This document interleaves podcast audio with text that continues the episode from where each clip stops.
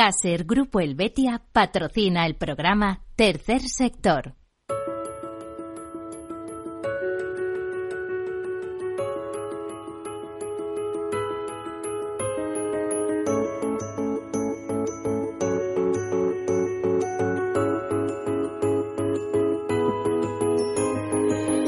Tercer Sector, un espacio para la economía social, un programa dirigido por Miguel Benito.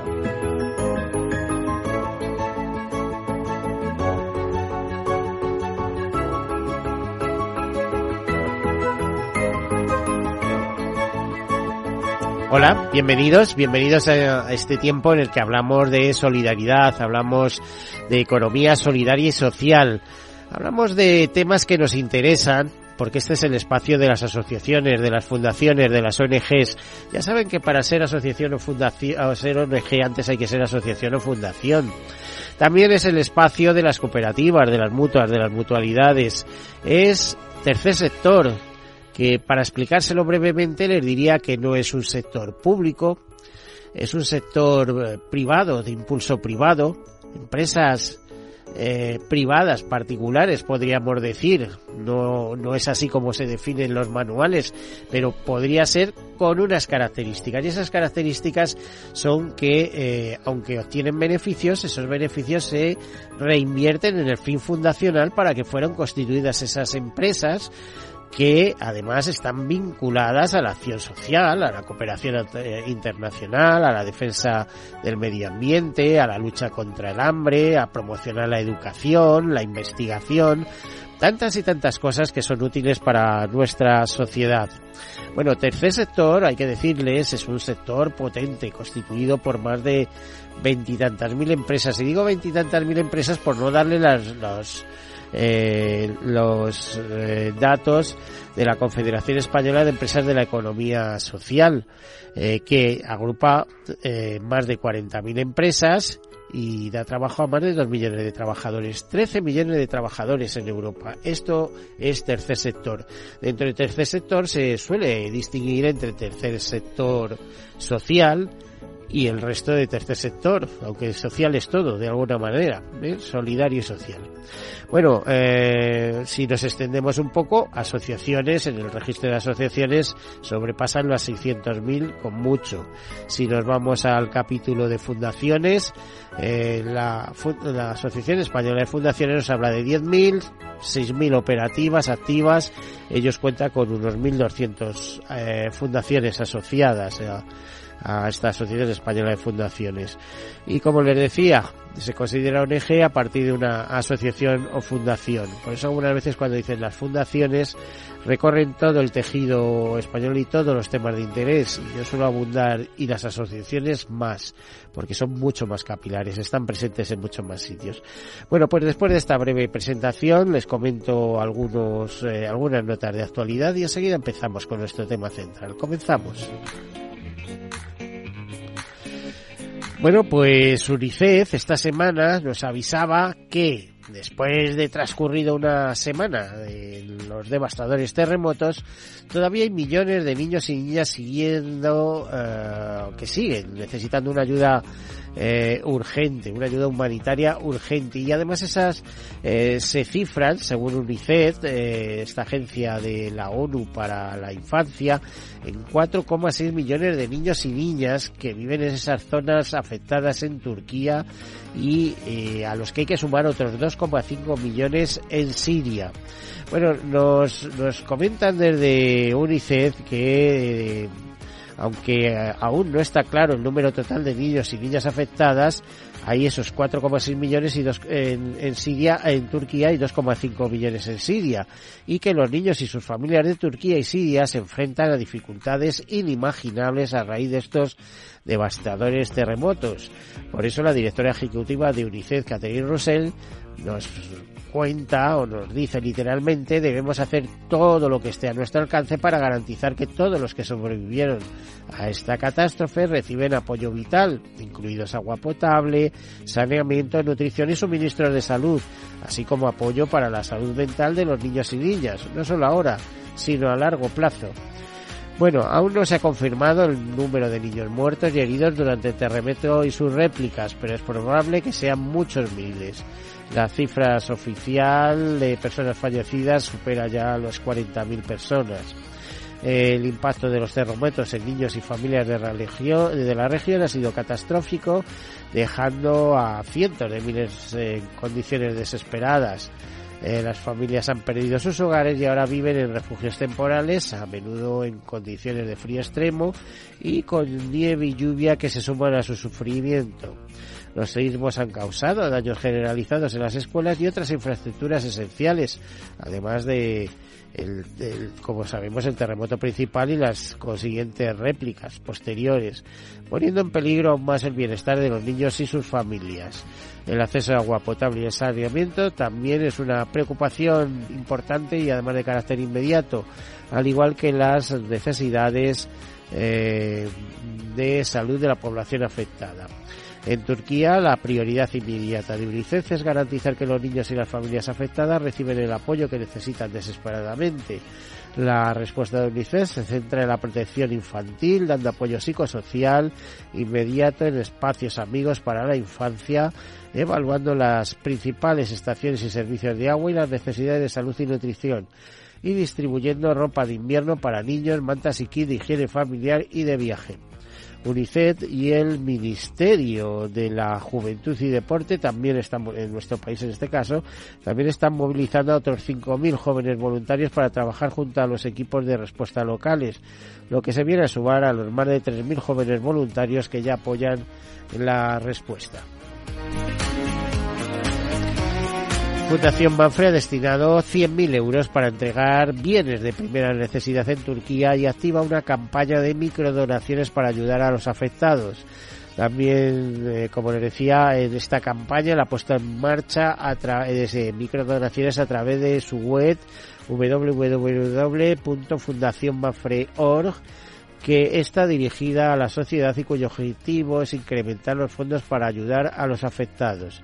Antonio Huertas, presidente de Mafre y de Fundación Mafre, ha expresado hoy durante la presentación eh, de de diversas de los resultados del grupo, su apoyo y solidaridad con los cientos de miles de personas que sufrieron el terremoto en Turquía y ha dicho, eh, puesto que Mafre tiene una importante filial allí, Mafre Sigorta, que somos muy sensibles a estas situaciones extraordinarias y tenemos una larga experiencia en la atención de las necesidades sociales y de las personas más vulnerables.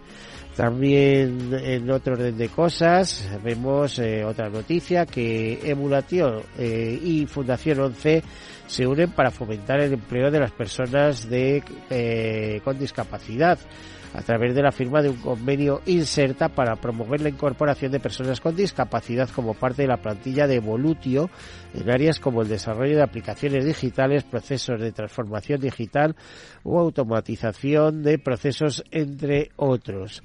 Y eh, la Fundación Luz Solidaria recauda más de 42.000 euros para contribuir a la lucha contra la pobreza energética, la investigación del cáncer, la ayuda a las familias afectadas por la ELA y hacer cumplir los sueños de niños y niñas afectados por enfermedades graves o crónicas. Eh, la primera cena benéfica de la fundación contó con 250 asistentes y la recaudación se destinó a varias fundaciones que desempeñan una importante labor social como Asociación Adela, Fundación Inteos, Fundación Pequeño Deseo y Fundación eh, Luz Solidaria. Eh, eh, Jaime Jaquetoc, patrón de la Fundación Luz Solidaria, destacó que en España son más de 7.100 muertes al año por pobreza energética, esto es lo que dice, una cada 74 minutos, pero esto no sale en las noticias, aunque sean seis veces más muertes que las causadas por accidente de tráfico eh, la Fundación Luz Solidaria, eh, que tiene como objetivo luchar eh, contra la pobreza energética y contribuir al mismo tiempo con otros fines sociales y ambientales, celebró el jueves pasado en el Palacio Neptuno de Madrid su primera cena benéfica. Este es el tema. Acudieron, como les decía, 42.250 personas y recaudaron 42.287 euros que fueron distribuidos entre esas distintas ONG. a esta primera edición, además de dar visibilidad a la pobreza energética y otros fines sociales, se realizó un reconocimiento especial a la asociación WAS, Women Sustainability, por su labor en el ámbito de la sostenibilidad y el liderazgo femenino y a Fundación Preven por su impulso en la inclusión laboral de personas con discapacidad. Y AON, eh, en este caso Fundación AON, ha tenido también una acción voluntaria que ha consistido en que jóvenes con discapacidad intelectual junto a la Fundación Prodis eh, se han ocupado de plantar, eh, de llevar plantones y, ponerlos en el bosque de la Fundación AON eh, que existe en Camarmas, Madrid. Son más de 50 participantes que plantaron 250 árboles durante la jornada de voluntariado ambiental y construyeron comederos para aves. Voluntarios de esta Fundación AON España les acompañaron eh, esta cañada real galiana su paso por Camarma Esteruelas en Madrid. Y además, eh, los más de 50 participantes en esta jornada voluntariedad ambiental construyeron comederos de aves y pudieron conocer el valor ecológico y sociocultural de los espacios de trabajo, así como las particularidades del ecosistema y de sus servicios emblemáticos. Con este nuevo bosque de la Fundación Aún España, eh, esta entidad espera compensar la emisión de unas 100 toneladas de CO2, informó Pedro Tomé, director general de, la, de esta fundación, y añadió a través de nuestras acciones de reforestación y labores de mantenimiento en distintas localizaciones degradadas y zonas catastróficas de nuestro país, favorecemos la biodiversidad de la vegetación, mejorando el ecosistema en su conjunto y contribuimos a la lucha contra el cambio climático y a la preservación y sostenibilidad del medio ambiente. Muy importante el tema de los aves porque eh, leía una nota de la eh, Deseo Birlay de la Asociación eh, la Sociedad Española de Ornitología en el que nos alertaba de que todos los años que en los últimos 20 años han desaparecido 80 millones de aves en nuestro país por diversos efectos. No todo es cambio climático también eh, los eh, los, eh, los químicos que se emplean en agricultura, etcétera, etcétera, están teniendo mucho impacto sobre el mundo animal. Luego hablamos de gran extinción. Bueno, y ahora vamos a hablar de otra cosa, gran extinción no, la gran ayuda que algunas organizaciones llevan a los ámbitos de actuación distintas, organizaciones, en este caso ONGs, ONGD, una ONG para el desarrollo. Tenemos con nosotros a Paula Cecilia, o perdón, a Cecilia Pilar, que es presidenta de Manos Unidas. Bienvenida, eh, Cecilia. Muchas gracias, Miguel, por invitar a Manos Unidas al programa. Muchísimas gracias. Claro que sí. Eh, una vez más, porque estuvimos hace poco con nuestros compañeros y nos supo a poco. Así que cuando vimos la oportunidad de que estuvieras con nosotros, lo dijimos inmediatamente. Pero eh, viene acompañada también de una persona eh, con mucha experiencia, me temo. No hay nada más que mirarle a la cara para saber que es así. Que es Virginia Alfaro, que es misionera misionera, a ver si lo digo, de, misiones eh, seglares eh, vicencianas, eh, Bisemi, ¿no? Muy bien, muchas Lo he dicho bien. Muy bien, muy bien. Pero lo que se te ve es muy curtida, te diría, ¿no? Eh, con mucha experiencia. Bueno, ¿Toda la vida dedicada a esto, eh, Virginia? Bueno, más de la mitad de mi vida, realmente sí, ya son más de 30 años dedicada a vivir la misión. Como pues te queda mucho, porque eres muy jovencita, ¿eh? sí, sí. entonces eh, te queda mucho recorrido todavía. Esperemos ¿eh? que sí, si Dios quiere. Gracias. Qué buena gente. Cecilia, hace unos días habéis presentado vuestra nueva campaña, campaña anual. Le debéis dar muchas vueltas, objetivos de marketing, etcétera, para que la sociedad tome conciencia de, de las necesidades que hay en el mundo y de eh, aunque sea una parte, lo que vosotros podéis ayudar a, eso. Eh, ¿En qué se ha centrado este año vuestra campaña? Eh, efectivamente, nosotros siempre, eh, durante la primera semana de febrero, solemos presentar nuestra campaña anual, que, que, es la espina dorsal de toda la comunicación del año en cuestión, del año 23 en concreto.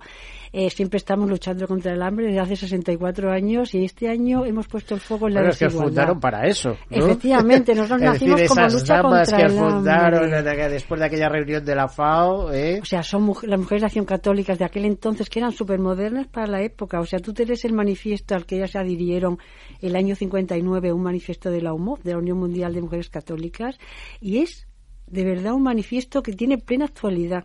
Plena actualidad. Eh, bueno, eh, es que el hambre también sigue teniendo actualidad, es decir, eh, se ha avanzado, pero a ver, si mal no recuerdo, 800, 850 millones de seres humanos no cubren eh, suficientemente su alimentación. No voy a decir que pasen hambre, pero no, no están comiendo lo que deberían comer. No, no pasan hambre. Mira, nosotros hemos enfocado este año en la desigualdad como causa principal del hambre y de la pobreza.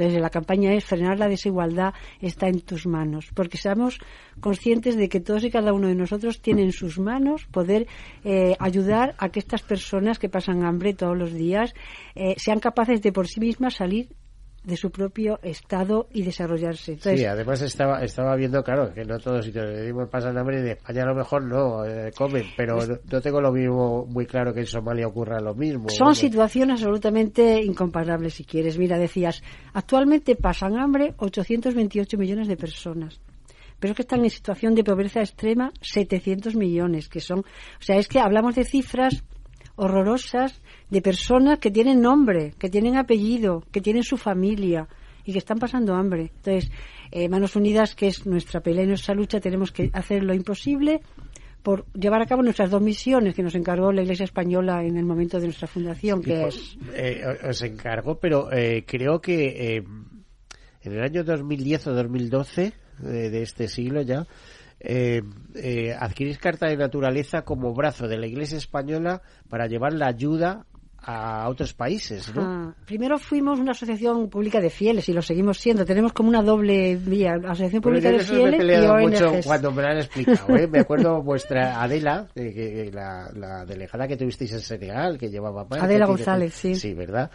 Me explicaba, no Miguel, o sea, aquí hay gente que es de todo, aquí lo único que están es todos a una para ayudar y demás, o sea, decir, eh, digo, o sea, que si viene a veros el Papa me quiere decir que a alguno no le salude, dice, cada uno que obre en conciencia, que hay mucha libertad a ese respecto. Plena libertad, de, somos, somos una parte de la Iglesia Católica Española y somos de nacimiento español, o sea que somos de cuna española. Pero efectivamente el abanico de la Iglesia, que todos somos Iglesia, pues es muy variado, muy variado y todos cabemos en la Iglesia con unos, todos cabemos ¿Qué quiere decir iglesia? Reunión, ¿no? Pues efectivamente, de personas que se reúnen en nombre de Jesús, ahí está la iglesia. Entonces somos un brazo de la iglesia, somos la ONG de la iglesia española para el desarrollo. mucho que no soy fanáticos, eso es lo que quiero decir. ¿eh? No, caemos todos, caemos todos. Caemos todos. Y lo único es tener el objetivo común de ayudar en el desarrollo de estos pueblos del sur, porque es nuestra misión, y sensibilizar en el norte sobre otras realidades que existen en el sur para que las conozcan, se formen, porque está en las manos de todos luchar contra ese, esa pobreza y esa desigualdad. Ahora seguimos contigo, pero me gustaría, Virginia, que nos cuentes un poco qué papel desarrollas en, en, en Manos Unidas, porque seguro que tú eres el ejemplo del caso, vamos. Bien, nosotros, Misevi, somos socios locales en Angola, en este caso, en la ciudad de Lobito, que es la tercera ciudad en importancia del país. Bueno, está, está de moda ahora mismo, ¿no? Con el viaje del presidente. Yo he leído dos o tres entrevistas al presidente eh, angoleño en estos últimos días, eh, confiando mucho en España. Decía, pero bueno, eh, casi por encima de, de las relaciones que tenía con Portugal, ¿no? Sí, la semana pasada estuvieron los Reyes y bueno, parece que se abre una nueva etapa de cooperación y, esperamos, ¿no? Como misioneros y también, bueno, como ciudadana española, espero que esa nueva gestión económica, cooperación empresarial, internacional, pues se haga desde la base de la justicia social y en el respeto a los derechos humanos de todos los angolanos y angolanas y por supuesto que sea también una contribución para los objetivos de desarrollo sostenible que es en la línea que debemos caminar todos los actores sociales. Bueno, ya sabes que de eso hay teorías, hay eh, como entre los conspiranoicos ahí diciendo con los ODS, ¿verdad? Los 17 ODS, hay de todo. Pero yo creo que no hay que tener o sea, nosotros somos... Para un objetivo en sí, por ejemplo, acabar con el hambre, la igualdad de la mujer... ¿Quién no se suma a eso? El derecho a la educación. Todo el mundo se suma a eso. Y a tener un servicio en condiciones, porque como agua limpia, el programa, pues, eso, hemos educación, pues Eh. todo. Entonces, a nosotros nos parece una oportunidad, francamente. O sea, Manos Díaz trabaja como trabaja desde hace 64 años luchando, pero nos parece bien que la comunidad internacional se una y que 193 países hayan dicho que van a trabajar juntos por todos esos buenos fines nos parece una oportunidad. De, nosotros vamos a seguir trabajando igual, pero nos parece una oportunidad de sumarnos también con ello. ¿Vamos a estar de acuerdo en todo? No, en todos los objetivos de los 17 sí, pero en todos los, los fines que tienen y los... Pues no, pues a lo mejor no. ¿Esto es una panacea? No. Sabemos que no, pero es una oportunidad de trabajar todos hombro con hombro, en el sentido que cada uno tiene su forma Cecilia, de trabajar. se decía que se había avanzado mucho en la lucha contra el hambre y, y contra la pobreza y sin embargo los cuatro últimos años parece que ha habido un frenazo importantísimo de todo eso. No, no, de la pandemia ha ¿Qué ha puesto pasado? un brete a 150 millones de hambrientos más. O sea, ha sido horrible, horrible, porque ha habido. Eh, hazte cuenta que en el sur no son trabajos como los nuestros, sino son trabajos muy informales, de cuatro cosas. O sea, todo es muy precario. Entonces, viene una pandemia y, y se acaba con acaba con todo ese pequeño tejido pequeño tejido que tiene productivo y da el traste entonces efectivamente del año 15 acá ha subido en 150 millones de hambrientos más o sea horrible, horrible. Eh, Virginia, eh, me interesa mucho el tema de Angola. ¿Cuál es el ambiente que hay en Angola? Porque se habla de grandes negocios en la costa, donde una, una habitación de un hotel te puede costar más de 100 dólares, etcétera, etcétera. Y imagino que el interior del país era otra cosa, ¿no? Angola es un país con muchísima desigualdad y con muchísimos contrastes. Es un país muy caro, muy, muy caro. Luanda durante mucho tiempo ha llevado el título de la ciudad más cara del mundo, Luanda, la capital. Y por otro lado es un país rico porque tiene recursos naturales como el petróleo, diamantes, es un país rico, pero con una inmensa mayoría de la población en una situación de pobreza severa. Entonces es verdad que puedes encontrar servicios muy caros para un porcentaje de la población muy reducido, muy exclusivo, y el resto de la población pues vive en unas condiciones que, que, que no son aquellas que deseamos, ¿no? Porque están bajo los niveles del bienestar social. El gobierno está comprometido con la mejora de ese bienestar social. Creo que, por ejemplo, se ha hecho rehabilitación de viviendas y había una petición expresa de que se construya vivienda social en, en allí. No sé si conoces este, este tema. Bien, no conozco el proyecto de cerca, pero sí conozco la necesidad en relación a, a la O sea, vivienda. decir, ¿no? y el Estado se implica, el gobierno se implica en, en, en mejorar la, la, la calidad de vida de sus ciudadanos. Bueno, yo creo que eh, el Estado ejerce su función, ejerce su función desde una experiencia también muy larga, desde un recorrido muy largo de permanencia en el poder, lo que a lo mejor le da alguna garantía para no estar en una actividad muy, muy, muy cerca de, las necesidades de- del pueblo, ¿no? Eh, veía que hace poco, pues por ejemplo, ha habido, eh, o sea, España creo que ha construido una universidad, no me acuerdo ahora mismo como el nombre, pero que había proyectadas, no sé si 20 más, una cosa, eh, o una docena más. Eh, es decir, es un país como, como con muchos proyectos, eh, con capacidad de pago gracias al petróleo, como decíamos, etcétera, y a, su riqueza eh, forestal, pero yo creo que tienen muy claro que la, que la educación, ¿no? Que el progreso empieza por la educación, ¿no? De, Sí, sin embargo, como, como misioneros y, y misioneras de MISEBI, junto con Manos Unidas, tenemos otro análisis de la realidad. Si queremos acabar con la desigualdad, lo importante es iniciar por la educación preescolar, que es la base de los niños y niñas que podrán también cambiar la sociedad, el que tengan acceso a una educación de calidad en su nivel preescolar y que les dote de competencias, habilidades y un desarrollo para poder continuar. Y puedo compartir que en Angola solo el 11% de los niños y niñas en edad preescolar tienen acceso a un preescolar pagado, privado, que es tan caro como una mensualidad de una universidad privada. ¿Y qué hacemos con el resto de la población? De los pequeñitos que sus padres no pueden pagar. no tienen ese acceso a no ser gracias a proyectos como los que desarrollamos donde damos esa educación preescolar, acompañamos también en salud, siendo una brecha unos años donde hay un gran índice de mortalidad y damos entrada en el sistema de educación primaria y seguimiento para evitar el abandono. Ahí creemos nosotros que se constituyen los pilares de una sociedad diferente, igualitaria, y donde puedan haber cambios sociales ejercidos por los propios angolanos y angolanas. Eh, ¿Tú eres angoleña? Yo soy malagueña. Ah, yo, no digo nada, ¿eh? porque Angola es un país de contrastes, cabe la menor duda. Eh, Fíjate que no he ido, ¿eh? me gustaría visitarlo. Bueno, pues. Pero, pero eh, fíjate, me ha frenado siempre saber que los precios eran tan carísimos, ¿no? Es decir, y sin embargo, yo creo que tiene mucho potencial también turístico, etcétera, ¿no? Sí, sí. Es un país con, con mucha riqueza natural, un país con un pueblo acogedor, alegre, maravilloso. Que ha sufrido muchos años guerra. Exactamente, y muy cruel y muy dura, y que todavía podemos ver en algunas generaciones las secuelas de, de esa guerra. La guerra no acaba cuando acaba el alto al fuego, ¿no? Durante generaciones están las secuelas, sobre todo en el ámbito de la salud y en el ámbito educativo. Eh, ¿Qué apoyo presta? A ver, eh, es una pregunta para dos, Virginia, para Cecilia o Virginia. ¿Qué, apoyos presta Manos Unidas allí y, y en qué se ha materializado? El apoyo de Manos Unidas es para un conjunto de actividades significativas y que tanto en la población femenina, en mujeres como en los niños, ayudan a, cambiar y a mejorar la vida, de la calidad de vida de las personas.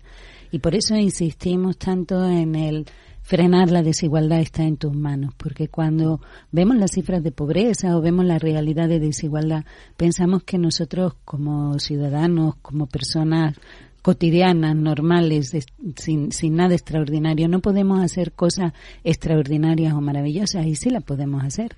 Lo podemos hacer a través de nuestra contribución para que Manos Unidas con los socios locales que cotidianamente acompañan la realidad y a través de una secuencia de actividades puedan cambiar la vida de personas y puedan también transformar la vida de las sociedades locales donde nos encontramos.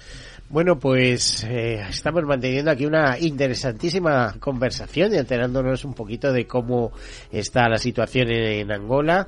Eh, Virginia Alfaro, Cecilia Pilar, vamos a hacer una breve pausa y enseguida continuamos. Hasta ahora.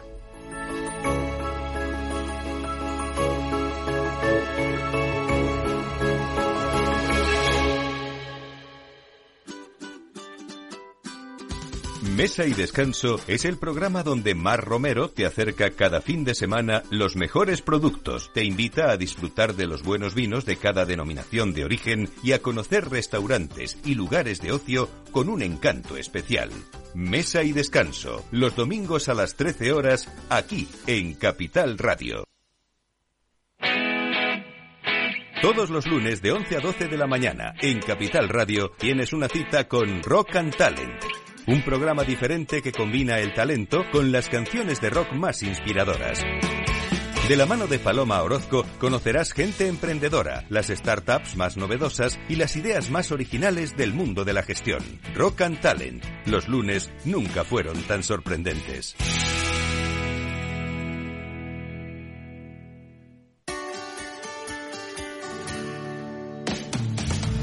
En Capital Radio, está el programa más divertido y de mayor influencia en el mundo del capital humano. Todos los viernes a la una de la tarde, únete a Humanos en la Oficina, presentado y dirigido por el speaker internacional Miguel Ángel Pérez Laguna. Un programa donde el talento es protagonista en un formato innovador e irresistible que ya se escucha en 13 países. No te lo pierdas.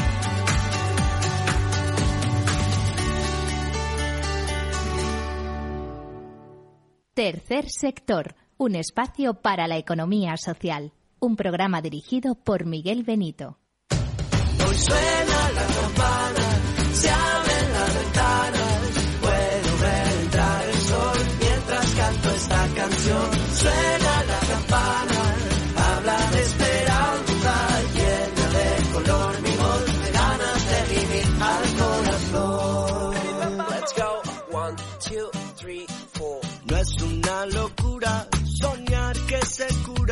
Si hoy sé, hoy sé que es verdad. Tómame la mano, he visto el camino, no estás solo y nunca lo estarás. Somos muchos, cada vez somos más, juntos venceremos y te tocará cantar. Hoy suena la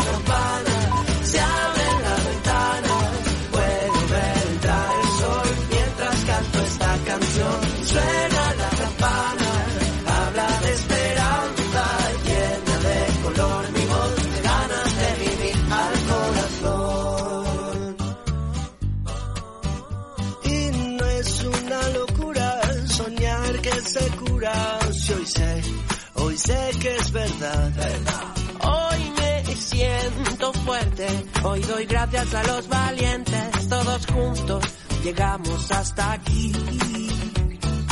Hoy le gano una batalla al tiempo y a la vida. Yo me aferro, porque hoy puede, hoy puede ser el día. Bueno, pues este es el bonito himno, eh, Campanas por la Salud, de eh, la Fundación eh, Músicos por la Salud.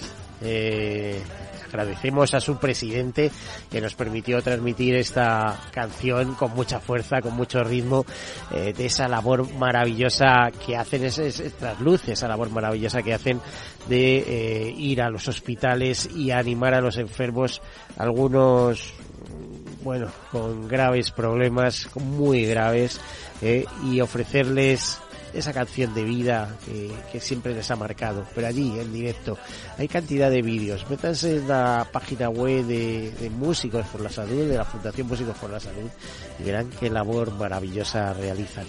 Aquí seguimos comentando cosas interesantes, importantes, con una yo les diría que una de las ONGs más importantes eh, de España. Siempre, eh, a lo largo de estos 10 años de, programa, si algo he aprendido es que la solidaridad tiene bandera. ¿Eh? Ya, pero qué tonterías dicen. No, no, no es lo mismo decir que la solidaridad te la lleva una entidad británica o una española o una, porque eh, al final eh, eh, mm, los centros de trabajo se ubican en determinados sitios, no lo mismo estar dando trabajo en Madrid que en Londres y demás.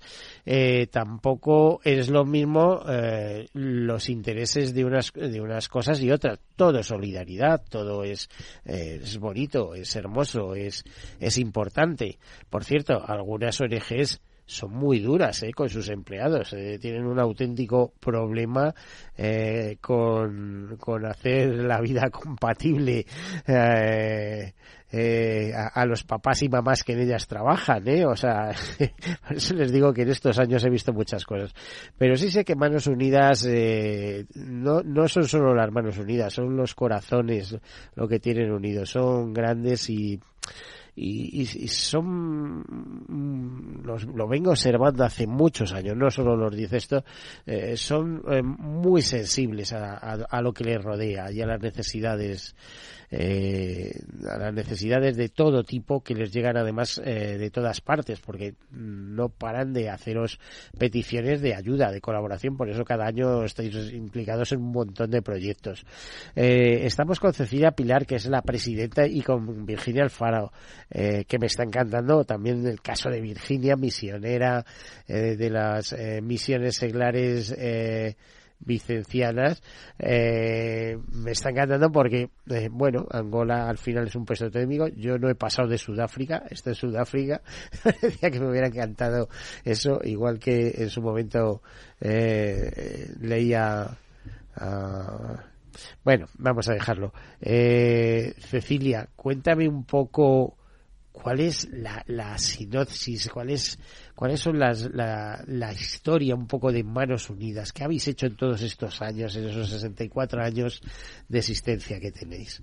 Eh, ¿Cuáles son vuestros logros? Una Y foto así para que todo el mundo sepa una información general de quién es miles de proyectos los Sí, que habéis sí. sacado adelante. Muchísimos, miles y millones de proyectos, diría yo, en estos años. Pero una foto fija de Manos Unidas es la ONG de la Iglesia Española para el Desarrollo, como te dije antes, que tiene una am, eh, 72 delegaciones en España, una por cada obispado, porque somos diocesanos, y más de 500 comarcales, con lo cual tenemos una gran capilaridad en todo el territorio nacional.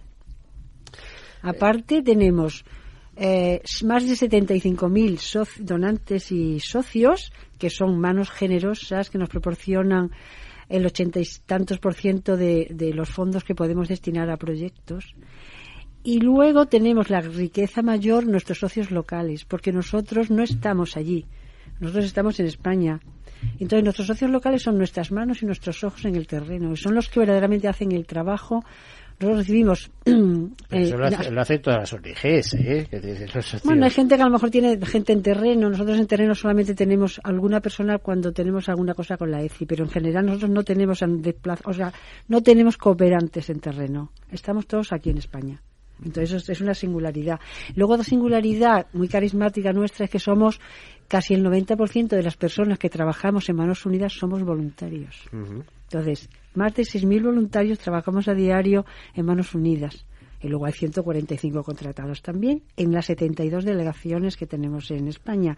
Entonces, esa es nuestra gran riqueza, en el norte y en el sur, las personas con las que contamos. Y bueno, como yo decía, que representáis no solamente a la Iglesia española, sino a todo el país de alguna manera. Sois embajadores allí donde estáis Efectivamente. Eh, presentes. Sí. Y además ponemos lo que tú decías antes, ponemos en marcha muchos proyectos de desarrollo al año. Pues cada año alrededor de 500 proyectos de desarrollo nuevos, más los que están rodando. A lo mejor tenemos, manejamos al año casi 800 proyectos que en tres continentes, en 55 países, que es muchísimo trabajo para, tampoco como somos, a veces como milagroso, que salgan adelante proyectos tan buenos y de todos los sectores. No, pero además es que hay que financiarlos. Imagino que la labor de búsqueda de financiación es, es ardua, porque ahí tenéis que implicar a las empresas, si no, no hay manera. Claro que sí, o sea, nosotros, cualquiera, cualquier español, bueno, si no es español también, que quiera colaborar, hay muchísimas formas de colaborar, están todas recogidas en nuestra web, manosunidas.org, y tenemos mucho contacto con muchas empresas que, que hacen generosamente aportes ella o aporte sus eh, personas que sus trabajadores, o sea que eh, tenemos muy buena relación con muchas de ellas y bueno, estamos abiertos a más colaboraciones, por supuesto, con las empresas, son la gran riqueza de un país también. Leí unas declaraciones tuyas en el que decías que la radio era un instrumento formidable y demás, porque el pasado día 13 de, de febrero fue el día de la radio. Mm. ¿Sabéis por qué fue el día de la radio? ¿A qué obedece? No exactamente, si nos cuentas nos llevamos esos conocimientos. Sí, nos cuenta, y eso lo he aprendido yo también aquí, ¿eh? porque antes repasaba día a día eh, eso. Ahora mismo no lo puedo hacer porque eh, por circunstancias, pero antes eh, siempre daba el día a día lo que era cada día, ¿no? Para, para entendernos. Y todos los días se, se celebra algo. Pues el 13 de febrero es el día que conmemora la puesta en marcha de Radio ONU es la ah. puesta de emisiones. Entonces, la ONU tiene una emisora, el, un 13 de febrero comenzó sus emisiones y en el año 2011 la Asamblea General de Naciones Unidas decide eh, designar el 13 de febrero eh, como Día Mundial de la Radio eh, refiriéndose un poco pensando en sí mismos de en qué momento ponen en marcha Radio ONU, que por cierto eh, es muy antigua, ¿eh? no, no empezó ayer por la mañana. Me imagino que no. y, va llena de contenidos precisamente de lo que se mueve en el ámbito de la ONU, que son, son muchas cosas. ¿Cómo, cómo decidís los proyectos? ¿Quién os propone los proyectos? ¿Os los proponen desde terreno? Eh, y vosotros los estudiáis y unos van adelante y otros no es que no vayan, otros se tienen que esperar por, por falta de medios a lo mejor. Sí, o sea, nosotros no sabemos, la necesidad la tienen ellos y ellos saben cuál es esa necesidad. Entonces, ese socio local apoya a estas comunidades que ya tengan una solicitud de necesito un pozo, o necesito un colegio, o necesito un dispensario médico, o necesito ayuda para poner en marcha un proyecto agrícola o ganadero. Entonces, son ellos los que nos presentan un proyecto con unas características especiales. Aquí en, Madrid se estudia el proyecto y si le vemos viable, pasa a que lo apruebe nuestro órgano de gobierno, que es la Comisión Permanente de Manos Unidas. Porque tenemos una Asamblea General que se reúne dos veces al año, pero luego el órgano de gobierno es la Comisión Permanente que se reúne una vez al mes. Ahí se aprueban los proyectos. Se estudian y se aprueban los proyectos. Entonces, si hay fondos, efectivamente se aprueban, pero también, sobre todo, es si cuando nosotros nos vamos a retirar, ese proyecto sigue adelante. O sea, que tenga desarrollo una vez que Manos Unidas sale de allí. Eso es importantísimo. Para Eh, Manos Unidas apoyarnos. siempre muy volcada en África y América Latina y últimamente Asia eh, se ha puesto en el punto de mira vuestro, ¿no? Sí, sí, o sea, nosotros comenzamos en la India en realidad, en proyectos de la. India, ¿eh? O sea, cuando nosotros arrancamos, yo recuerdo siempre que el año 63, 64, que había una hambruna en la India, porque tenía que ver como inundaciones, nuestras mujeres de acción católica, estas que te digo que no le llegamos ni a la altura del zapato, son Las fuertes, se pusieron en marcha y consiguieron recaudar en poco tiempo más de 7 millones de pesetas para llevar camiones de grano a la India. O sea que nosotros siempre hemos estado mucho, muy presentes en la India y seguimos teniendo muchísimos proyectos en la India, pero también tenemos en otras zonas de, de Asia y también en el Oriente Bueno, Medio. Filipinas, me ¿eh? consta que Filipinas Filipinas, especialmente. Sí, además hemos tenido proyectos grandes con la ECI. En Filipinas tenemos muchos proyectos también. ¿eh? O sea que sí que hay mucho Y, en, y en vuestro Asia. ámbito de colaboración, colaboráis mucho con la eh, EFI, eh, con- Bueno, nosotros, eh, o os sea, financia, es que era una pregunta más extensa, ¿os financia también el Estado? ¿Qué recursos conseguir de la Unión Europea? Que ya sabes que de vez en cuando lo publican, eh, No, y está muy bien ¿eh? eso que me pregunta. O sea, nosotros eh, no- nos vanagloriamos de que tenemos, recaudamos fondos propios por un valor de casi el, te voy a hacer una cifra de memoria, pero como un 80 y por- 85% de fondos que tenemos son de fondos propios. Quiere decir que esos son aportes de nuestros socios o A españolitos de a ver, pie. eh, va- vamos a decirlo que nos entiende todo el mundo. De los treinta y tantos millones de euros que manejáis de presupuesto todos los años, no sé cuántos son exactamente. Son más. Más de a treinta y tantos. Nos vamos a... A ver, ¿puedes dar la cifra? Sí, Sí, la claro cifra que- está publicada. Sí, que- no, está en la memoria publicada en la memoria de junio, son cifras del año 21, porque la del año 22 está auditándose ahora y no Pero la recaudación del año 21 fueron como más de 50 millones de euros. Es verdad que se, eh, en, en- en nuestros fines se fueron casi el 90% de esos millones de euros. Eh, y no sé, ahora mismo he perdido el hilo de lo que tenía que contar, pero. eh, No, no, que, ah, me decías que, que ¿qué el financiación 80% tenemos de esos 50 Estado? millones eh, eh, son fondos propios de los españoles. Luego tenemos como un 12 o un 14% de financiación que tiene que ver con las comunidades autónomas, que tiene que ver con la Agencia Española de Cooperación y otros aportes de la Unión Europea que también tenemos algún proyecto. Pero es una cantidad pequeña en relación a- Mm. Al presupuesto al que resto que, tenemos. El presupuesto Eso- es de haberlo conseguido nosotros con mucho trabajo. Eso os convierte en una, yo te diría, de, de- de las dos o tres eh, ONGs más grandes, ONG de desarrollo más grande de, eh, de España, ¿no? Eh, de España, quiero decir, eh, bueno, gestada aquí y hecha aquí, etcétera, Sí, etcétera. sí. No, no filial de multinacional, No, para entendernos. No, es española de cuna.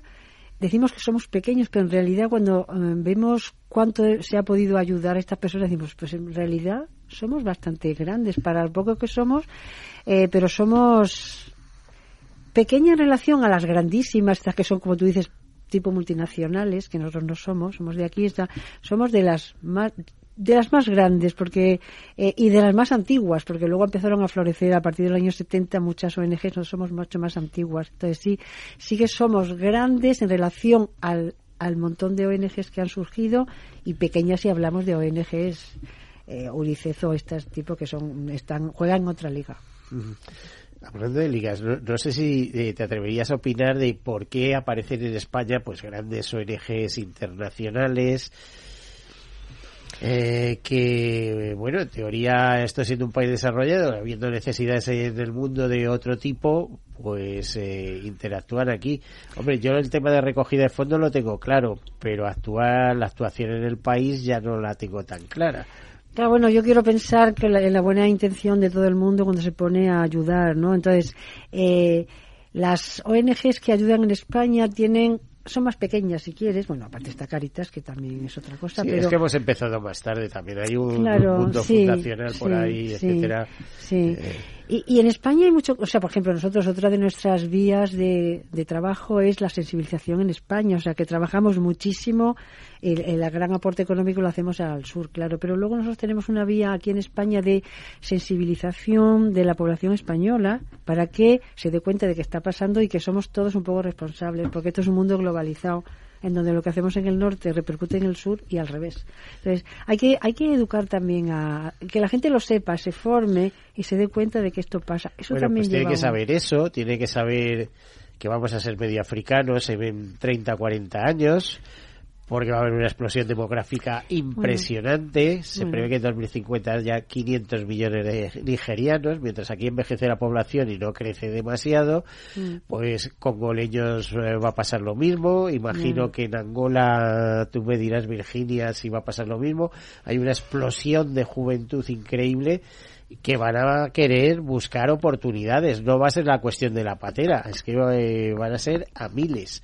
Y eso eh, sin contar factores como el clima, etcétera, que a lo mejor impulsan grandes migraciones, ¿no? Es decir, debemos prepararnos o de- y tomar sobre todo a, a efectos de tomar conciencia. Luego habrá que ir poniendo medios de la transformación tan enorme que se nos avecina en el mundo a la vuelta de unos años. Ya, bueno, ya hay grandes migraciones, ¿eh? En África ya hay muchas migraciones. Migraciones por, Por asuntos del clima, por hambre, por buscar una mejor vida para sus familias, que es como lógico, todos lo haríamos si no necesitásemos. Y efectivamente la población europea está envejeciendo. No tenemos hijos y eso nos repercutirá. Entonces, pero hay, y África es joven, pujante, con muchas ganas. Entonces, bueno, pues, pues, pues va a pasar. Pues sí. O sea, no hace una predicción, pero sí, va a pasar. No, no, no, no es que la haga yo. Yo leí una entrevista de alguien de eso y decía, ¿cómo va a ser la población española dentro de 40 años? Y decía, pues más morenita.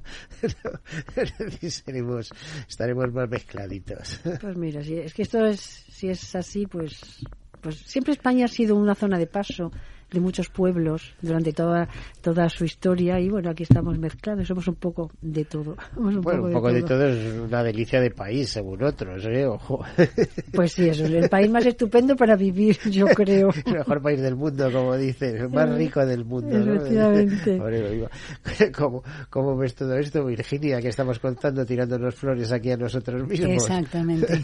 Yo creo que, que también en España, quizás porque tenemos esa cultura, ¿no? De tantos que han pasado y tantos pueblos que han, han dejado su huella también en nuestra cultura. Y, que ese es un poquito el desafío de futuro, abrir las fronteras. Eh, yo personalmente me lo cuestiono mucho y, bueno, creo que es el sentimiento de agradecimiento también, ¿no? Eh, por haber nacido en un momento concreto de la historia y en un lugar concreto de la historia, hay determinadas oportunidades que a mí me han sido dadas, como a muchos de los oyentes, sin merecerlo. Y igualmente a otras personas por haber nacido en un punto geográfico determinado y en una fecha determinada, hay otras dificultades que con las que han nacido. Y eso es absolutamente injusto. Hay, hay una cosa, ¿eh? yo ahí te voy a hacer una pequeña reflexión. Abrir las fronteras, pero poco a poco, ordenadamente. Porque si las abrimos de par en par, al día siguiente sí ha caído todo el sistema. Están manifestándose por una seguridad social universal, no sé qué, eh, inviable. Eh, una especie de inviable. Bueno, imposible. O sea, es decir, el sistema de vida tal y como la organización que tenemos ahora sería inviable. Es decir, que poco a poco ir integrando, ir abriendo y eso, pero a su vez hay que ir creciendo. ¿Qué No, pasa? Te voy a poner, fíjate, perdona que te corte, el caso de Noruega. Pero sí que en Noruega, la siguiente re- eh, religión después de los protestantes son los musulmanes. Bueno, Les nosotros no vamos a entrar en ese asunto. Lo que sí que te podemos decir, según el criterio de Manos Unidas, es que eh, nadie quiere salir de su tierra.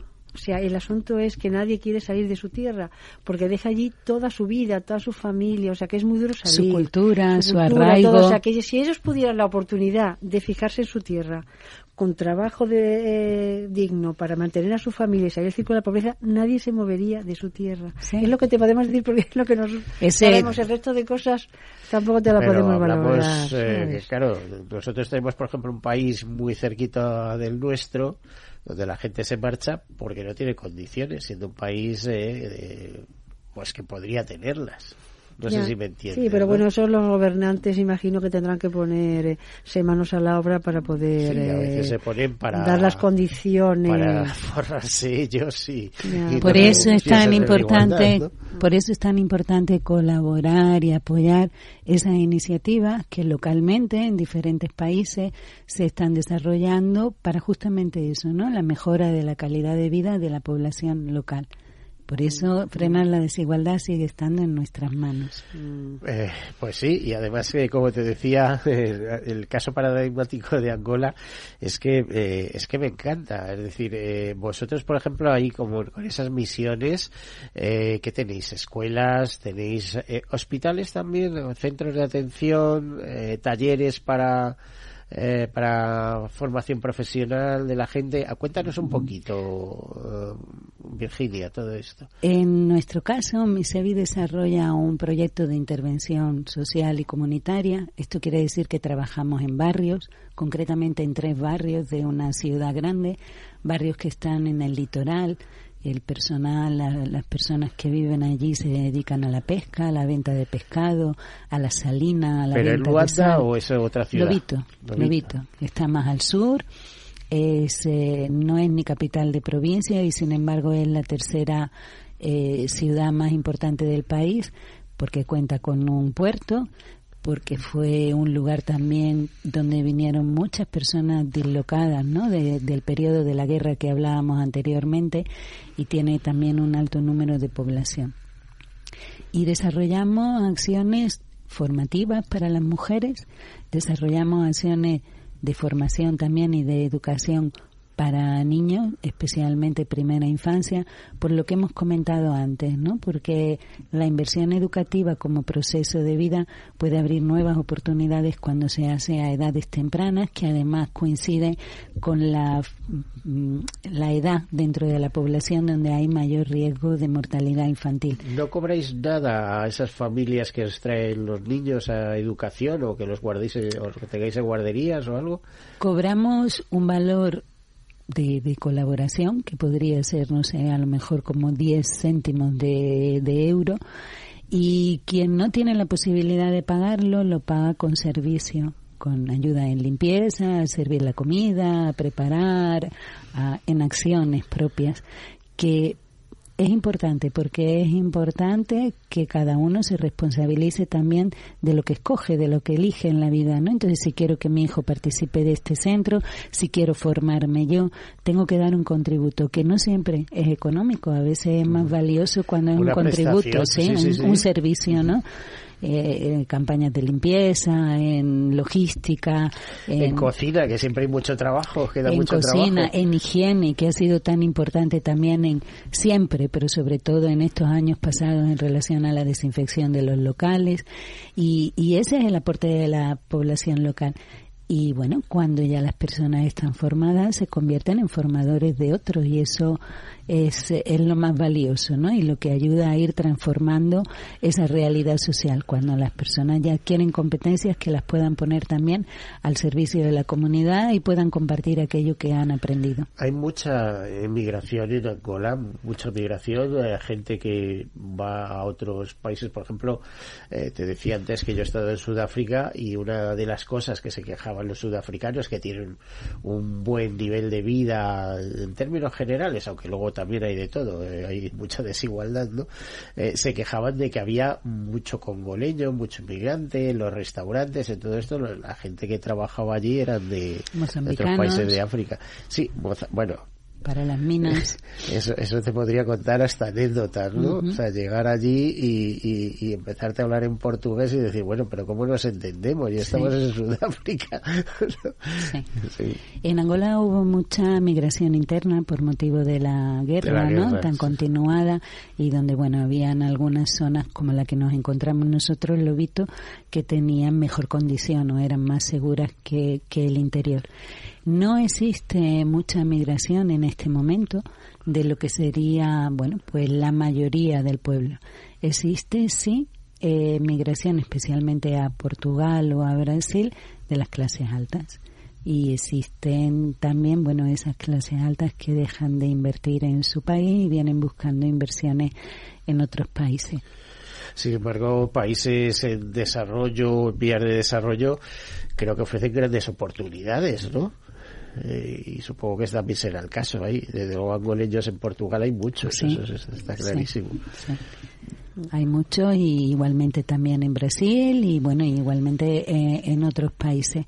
Y, y bueno, como decíamos antes, ¿no? Cada persona busca mejorar en, en su condición de vida y cada uno busca las oportunidades en la manera que lo encuentre. Nuestra misión es esa, ¿no? Que, que desde la cultura, desde los locales, desde los países puedan desarrollar todas sus capacidades y mejorar su nivel de vida para que nadie tenga que renunciar a su identidad y a su cultura. Virginia, ¿has sido siempre misionera? ¿Ha sido tu, tu- África ha sido tu visión, tu vida tal o antes has hecho otras cosas? África, en los últimos años, yo inicié muy joven, eh, bueno, recién salida de, de la universidad en Centroamérica, en Honduras, donde estuve 17 años de, de misionera y donde, bueno, pues fue una Eh, experiencia... ¿Siempre como misionera, misionera seglar? Siempre, como laica, laica misionera y dentro del ámbito de la familia vicenciana. Y, y de, de Honduras, pues pasé para Mozambique, donde entré en la cultura africana. Allí también estuve siete, ocho años y ahora estos últimos siete años en Angola. Bueno, que no hace falta detalle, ¿no? Eh, Cecilia, eh, qué, qué gran apoyo tenéis en estos profesionales que trabajan sobre terreno, ¿no? Efectivamente, o sea, la riqueza de Manos Unidas está en ellos, que son manos, nuestras manos, nuestros ojos, que son los que realmente hacen el trabajo en el terreno, son los que conocen bien las comunidades, que necesitan, que no necesitan, son ellos, nuestros socios locales, que la mayoría son misioneros, unas veces seglares como ella, pero también misioneros eh, como al uso, digamos, para que nos enter- Y también socios locales que son seglares. Virginia, ¿cuál es el último proyecto, por ejemplo, que habéis desarrollado en Lobito que, que os haya, eh, con el apoyo de, de Manos Unidas? Bueno, estamos ahora desarrollando un proyecto que tiene que ver con educación, educación de primera infancia y también la formación de mujeres específicamente para la creación de negocios que activen la economía familiar.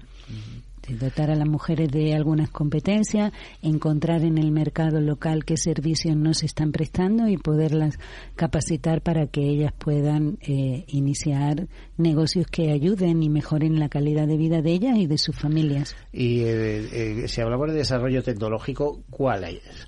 Por ejemplo, móvil seguro que todo el que pueda lo tiene, pero acceder ya a un ordenador a lo mejor es un poco más complicado. Sí, el acceso a Internet también, ¿no? Eh, Internet sigue siendo un producto de lujo, es caro el acceso a Internet. O sea, que tengas móvil, a lo mejor acceder a Internet es ya complicado, Sí. ya se complica, ¿no? Sí, no sí, puede cualquiera. Y seguimos utilizando muchos teléfonos de, de tecla, que se le llama, ¿no?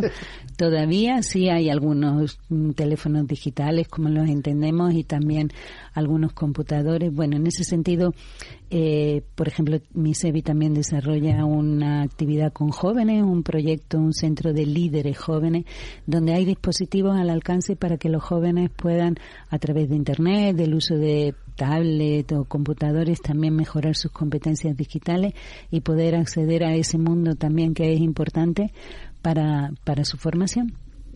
Eh, bueno, eh, a ver, Cecilia, eh, te estábamos preguntando, bueno, es una maravilla estar, eh, eh, esta conversación con Virginia, no siempre tenemos ocasión de, de tener eso. Nos queda, estamos casi en los últimos minutos, así que, ¿qué querrías trasladar sobre esta campaña?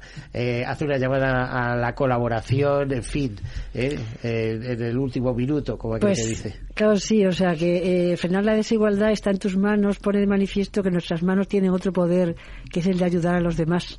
Entonces, eh, yo- como sé que hay mucha empresa que oye esta radio, decirle que hay muchas fórmulas de colaboración a través de nuestra web manosunidas.org para empresas y también para particulares a través de eh, regalo solidario, donación puntual, haciéndose socio, eh, colaborando como empresa, con un legado. O sea que hay muchísimas fórmulas para colaborar con Manos Unidas y que tengan la seguridad de que el dinero que donan va a los proyectos para lo que están El destinados. dinero lo que donen, porque si nos regalan unos cuantos ordenadores, ¿verdad? Para, para Angola, para el proyecto que tenéis ahí, pues no iría mal, ¿no? O voluntariado, que estamos también necesitando muchas manos. Siempre estamos pidiendo manos voluntarias para que se unan a las nuestras y, ayuden. Lo que yo no entiendo es cómo hay gente que se aburre ¿eh? con la cantidad de cosas que hay que hacer.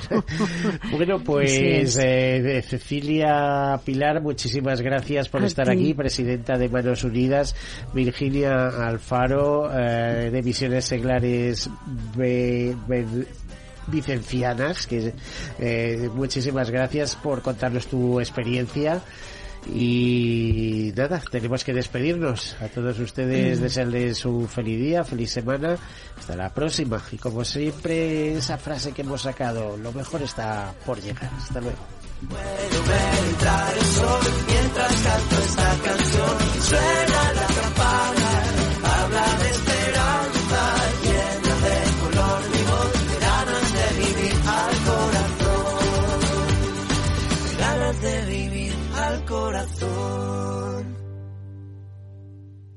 Caser Grupo Helvetia ha patrocinado el programa Tercer Sector.